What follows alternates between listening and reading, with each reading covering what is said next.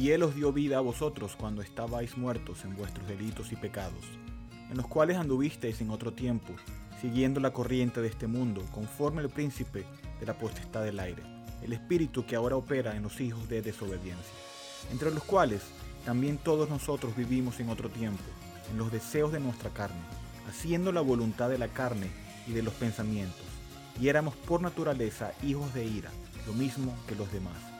Pero Dios, que es rico en misericordia, por su gran amor con que nos amó, aun estando nosotros muertos en pecados, nos dio vida juntamente con Cristo. Por gracia sois salvos. Efesios 2, del 1 al 5.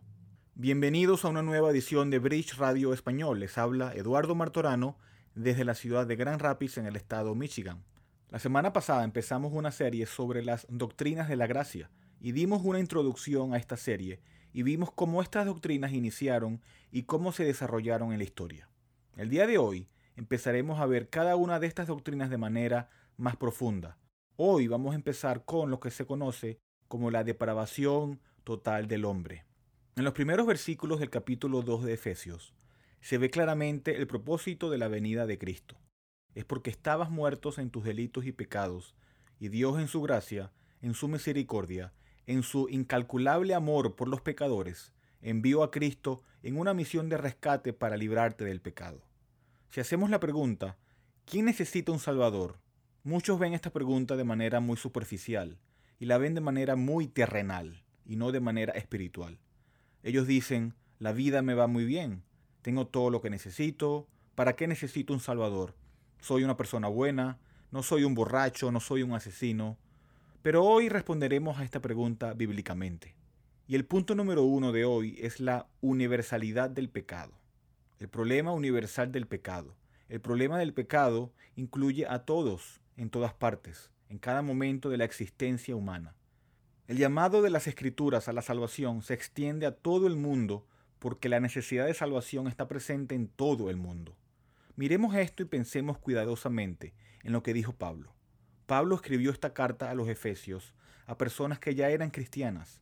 Y si ven el capítulo 1, versículo 1, dice, Pablo, apóstol de Cristo Jesús, por la voluntad de Dios. Tenemos el autor de esta carta identificado para nosotros y luego, de acuerdo con la costumbre de escribir cartas en ese día, identifica a la audiencia a la que está escribiendo. No está escribiendo esta carta al mundo entero, la está escribiendo al pueblo de Dios. Allá dice, en el versículo 1, a los santos que están en Éfeso y que son fieles a Cristo Jesús. Los santos no son personas super santas a las que luego se les otorgarán honores por parte de una iglesia jerárquica. Son simplemente las personas que Dios ha apartado para sus propósitos, aquellos que realmente han sido salvados y redimidos por Jesucristo. Es a ellos a quien Pablo les está escribiendo. Está escribiendo a los santos, está escribiendo a los verdaderos cristianos que estaban en Éfeso en ese momento. Ahora, cuando Pablo pasa al capítulo 2 y dice, ustedes, a quienes les escribo, los santos, permítanme recordarles de dónde venían antes de que Jesucristo los encontrara. Ustedes estaban muertos en sus delitos y pecados. Pablo aquí, escribiendo a estos cristianos, les está diciendo lo que solían ser, cómo solían ser sus vidas, cuál era su estado espiritual antes de su conversión en Cristo. Está retrocediendo en el tiempo, por así decirlo, para recordarles una realidad que alguna vez existió en sus vidas. Él está haciendo esto para que puedan ver en contraste cuán grande es el poder que los cambió de la muerte a la vida. Ahora, no era solo que estos gentiles en Éfeso estaban muertos en sus transgresiones y pecados. Pablo continúa y expande en círculos de referencia cada vez más grandes, de modo que eventualmente incluye a la totalidad de la humanidad en esta condición.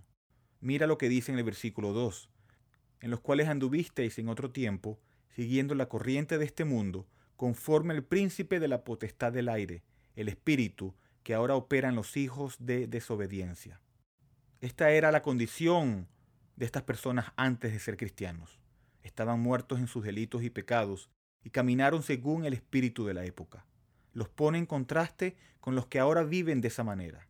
Ahora, en el sentido actual y contemporáneo de la época en que Pablo estaba escribiendo, dice, este espíritu está obrando ahora en los hijos que desobedecen a Dios. Son conocidos por naturaleza como personas de desobediencia, porque fueron desobedientes y despreciaron el Evangelio de Dios, y caminan según el pecado y según Satanás. A medida que avanzamos en el versículo 3, Pablo continúa expandiendo en círculos de referencia para incluir a toda la raza humana. Él dice en el versículo 3, entre los cuales, quienes, los hijos de la desobediencia, entre los cuales también todos nosotros vivimos en otro tiempo, en los deseos de nuestra carne. Pablo está diciendo que no es solo que estabas muerto en tus delitos y pecados, no es solo que los hijos de desobediencia ahora están caminando en sus delitos y pecados. Él lo expande más y dice, nosotros también éramos así. Pablo es el apóstol que una vez fue perseguidor de la iglesia. Pablo, miembro de la raza judía, Toda la raza judía se opuso al Dios vivo y verdadero y estuvo involucrada en la crucifixión de Cristo y lo rechazó como rey diciendo, no tenemos más rey que el César. Ahora prosigue y dice, antes vivíamos en los deseos de nuestra carne, haciendo la voluntad de la carne y de los pensamientos, y éramos por naturaleza hijos de ira, lo mismo que los demás, incluso como el resto de la humanidad. Este es un problema universal nos recuerda un texto muy familiar, Romanos 3:23, que dice que todos pecaron y están destituidos de la gloria de Dios. Si hacemos otra vez la pregunta, ¿quién necesita un Salvador? La respuesta es todo miembro de la raza humana. No hay excepciones. Esta es la universalidad del pecado. ¿Qué podemos decir sobre la naturaleza del pecado en este pasaje? Otra vez, en el capítulo 2 de Efesios, versículo 1, dice, Estabas muerto en tus delitos y pecados en los que antes caminabas Eras como los hijos de la desobediencia, al igual que nosotros, al igual que los demás. ¿Qué significa que estabas muertos en tus delitos y pecados? ¿Cuál es la muerte espiritual de la que habla? Hagamos una observación rápida. Es obvio que Pablo no está hablando de alguien que está físicamente muerto. Pablo está escribiendo a personas que están físicamente vivas porque asume que pueden leer la carta. Leer una carta supone una vida física. No está hablando de muerte física aquí, está usando la muerte en un sentido espiritual y lo que quiere decir es que estabas separado de Dios, no compartías la vida de Dios. Leamos Efesios 4:17 que dice, Por eso digo y afirmo juntamente con el Señor, que ya no andes como también los gentiles, en la vanidad de su mente, oscureciéndose en su entendimiento, excluido de la vida de Dios a causa de la ignorancia que hay en ellos, a causa de la dureza de su corazón y habiéndose vuelto insensibles, se han entregado a la sensualidad para la práctica de toda clase de impurezas con codicia. Y allí tenemos una muy buena comprensión de lo que Pablo quiere decir cuando dice que estabas muertos en tus delitos y pecados. Estás excluido de la vida de Dios. Estás alejado de la vida de Dios, separado de Él. No le pertenecías, no tuviste pensamientos piadosos, no tenías deseos piadosos, no viviste una vida piadosa. Y esa es una imagen de todos los que actualmente no son cristianos. Estar separado de la vida de Dios significa que no lo compartes, no tienes parte en ella. Estás solo en un universo creado por tu Creador.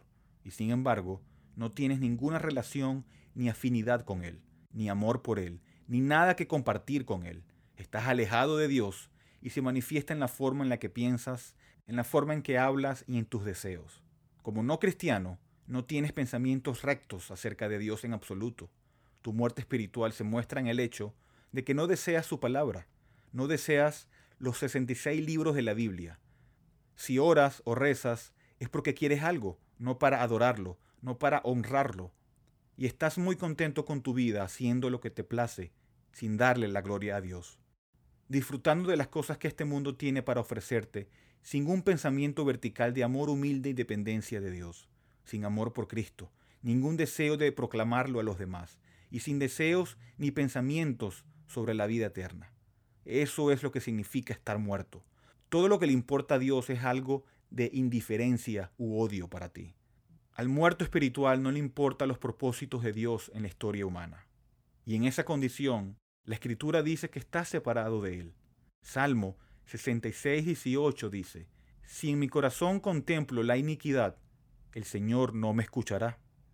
Isaías 59, 2 dice, Tus iniquidades han hecho una separación entre tú y tu Dios, y tus pecados han ocultado su rostro de ti para que no oiga. ¿Qué es la muerte espiritual? Es estar tan alejado de Dios que ni siquiera, en cierto sentido, te escuchará cuando hables.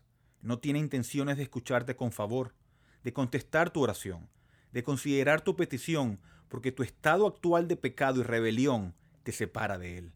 Debido a su carácter santo y justo, no tienes nada en común con Dios. No hay base para una relación debido a la dureza de tu corazón y el amor que tienes por el pecado y la ignorancia y el rechazo que tienes de Dios. No creas que Dios no comprende y ve el hecho de que te resistes a lo que estás oyendo incluso ahora.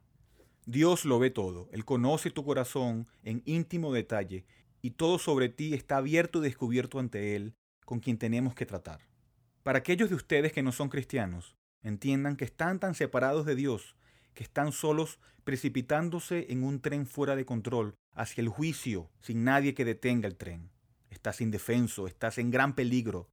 Y el gran problema es que no lo ves. ¿Qué significa estar muerto en pecado? Un escritor lo dice de esta manera.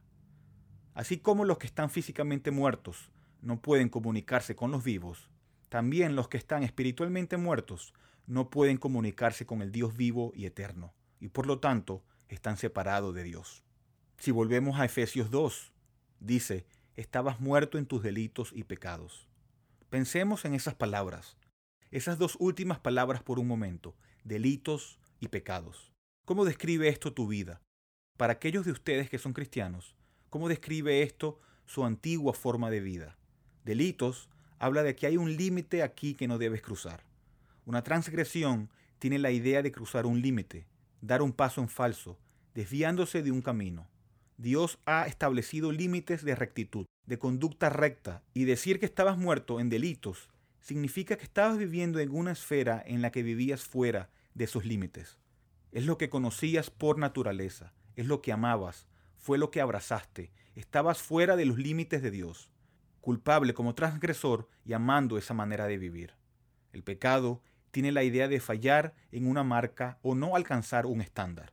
Dios ha establecido criterios para la justicia y ninguno de nosotros cumple con los requisitos. Ninguno de nosotros puede alcanzar ese estándar. Una cosa es hablar de esto en términos generales, ya que muchos dicen, no soy tan malo como los demás. Quizás esto no sea tan malo después de todo. Pero no es difícil mostrarle su total culpa ante Dios de manera individual y particular. La ley de Dios dice no asesines, pero Jesús dijo, eso significa que ni siquiera te enojes. La ley de Dios dice no cometas adulterio, pero Jesús dice, eso significa que ni siquiera tengas lujuria en tu corazón, lo que ciertamente incluiría más que los lugares a los que algunos de ustedes acceden a Internet cuando creen que nadie está mirando. La ley de Dios dice, no robes. La ley de Dios dice, no mientas. No codicies ni tengas celos de lo que tienen otras personas. Dios dice, esa es mi norma de justicia. Síguela. Y eso es solo a nivel humano. ¿Has usado alguna vez el nombre del Señor en vano? ¿Alguna vez has enviado felizmente las letras OMG a alguien más, jugando con el nombre de Dios? ¿Alguna vez te has enojado? ¿Alguna vez has codiciado? ¿Alguna vez has robado algo que no era tuyo? ¿Alguna vez has dicho alguna mentira? A un nivel mayor, Jesús dijo que el mandamiento más grande es amar al Señor tu Dios con todo tu corazón, con toda tu alma y con toda tu mente. Te pregunto, ¿has hecho eso? ¿Siempre has amado a Dios con todo tu ser? ¿Siempre lo has adorado con alegría y solo has tenido un espíritu de gratitud hacia Él? Sabes, tu espíritu de quejarte de las circunstancias de tu vida es algo contrario a eso. Santiago 2, versículo 10 dice, Porque cualquiera que guarda toda la ley y sin embargo tropieza en un punto, se hace culpable de todos, porque el que dijo, no cometas adulterio, también dijo, no cometas asesinato. Ahora bien, si no comete adulterio, pero sí comete asesinato, se ha convertido en un transgresor de la ley. Piensa en una ventana grande de cristal y una piedra la atraviesa y la rompe. Solo se necesita una piedra para romperse. Toda la ventana se rompe. Eso es lo que un pecado le hace a tu alma lo destroza todo. No es que seas inocente de ocho mandamientos y solo culpable de dos. Si eres culpable de uno, has transgredido contra el Dios Santo del universo. Un pecado te hace culpable y el problema para todos nosotros es que no solo hemos pecado una vez, hemos cometido muchos, muchos pecados. Santiago 3.2 dice, porque todos tropezamos de muchas maneras. Eso quiere decir que si no eres cristiano estás en problemas. Mi amigo inconverso, estás en problemas, no conmigo. Yo no importo, estás en problemas con Dios. No tienes ningún mérito espiritual ante Dios y no puedes hacer ningún bien espiritual para cambiar tu condición o para ganarte su favor. Entonces, ¿quién necesita un Salvador? Tú lo necesitas. Necesitas un Salvador y la buena noticia es que por eso vino Cristo a la tierra. Es por eso que predicamos a Cristo crucificado. Por eso el Evangelio es tan importante. Primera de Pedro 2.24 dice, Él mismo, refiriéndose a Cristo, llevó nuestros pecados en su cuerpo en la cruz, para que pudiéramos morir al pecado y vivir a la justicia, porque por sus heridas fuiste curado. Primera de Pedro 3.18 dice, Cristo también murió por los pecados una vez para siempre, el justo por los injustos, el Salvador inocente en lugar de los pecadores culpables, el justo Hijo de Dios en lugar de los culpables hijos de los hombres, el justo por los injustos. El versículo continúa y dice, para que nos lleve a Dios, habiendo sido muerto en la carne, pero vivificado en el Espíritu. El objetivo del sacrificio de Cristo fue cerrar esta brecha de separación entre tú y Dios, para que tus pecados, habiendo sido pagados en la cruz, ya no sean un obstáculo o una barrera para que Dios te reciba en su reino.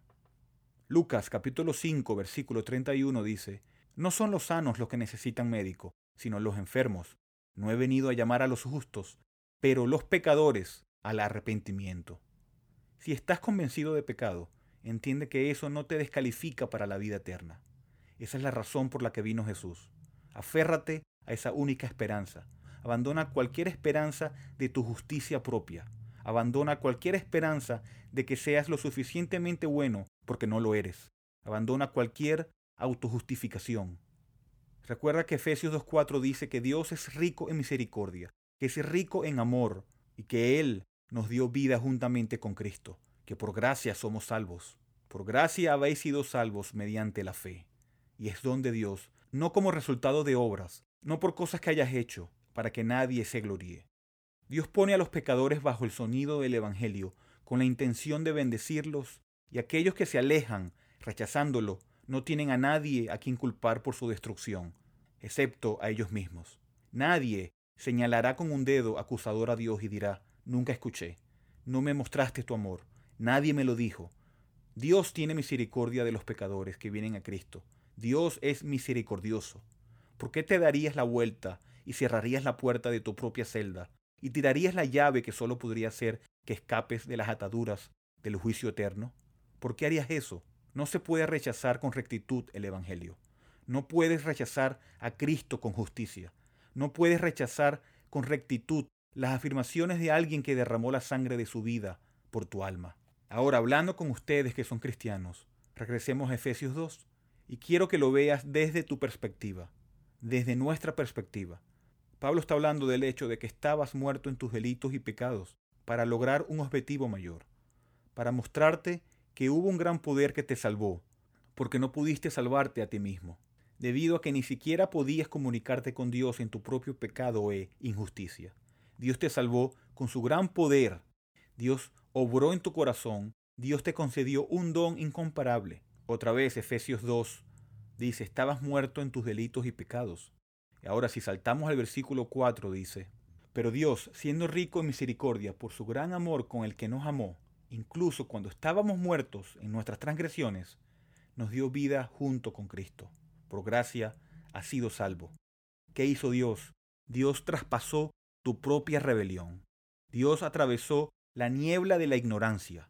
Dios para algunos de ustedes removió décadas de condicionamiento en la religión falsa, con un poder que ningún ser humano tiene. Lo atravesó todo y lo llevó a la fe salvadora. Te llevó al arrepentimiento, ejerció su amor y poder sobre ti de una manera tan persuasiva que viniste a Cristo y recibiste de Él el regalo de la vida eterna. Hasta aquí este audio de Bridge Radio Español. En el siguiente audio tendremos la segunda parte de la depravación total del hombre. Bridge es una librería cristiana reformada sin fines de lucro, ministerio de enseñanza y cafetería. Estamos dedicados a discipular y equipar a los cristianos para la obra del ministerio y la edificación del cuerpo de Cristo. Hacemos esto al proporcionar recursos a precios módicos, tales como Biblias nuevas y usadas y libros cristianos centrados en el Evangelio y materiales de estudio en inglés y español. Por favor, considere apoyar a Bridge Ministries a través de una donación única o mensual, ya que esto nos permite continuar nuestro alcance local e internacional a través de nuestros estudios bíblicos, conferencias y Radio Bridge. Puede donar y encontrar más información sobre nosotros visitando nuestro sitio web en bridgemilaredo.org y pueden escribirme a eduardo.bridgemilaredo.org. Y terminamos con la primera pregunta del Catecismo de Heidelberg, que dice, ¿cuál es tu único consuelo tanto en la vida como en la muerte? El Catecismo responde, que yo, con cuerpo y alma, tanto en la vida como en la muerte, no me pertenezco a mí mismo, sino a mi fiel Salvador, Jesucristo. Gracias por escuchar.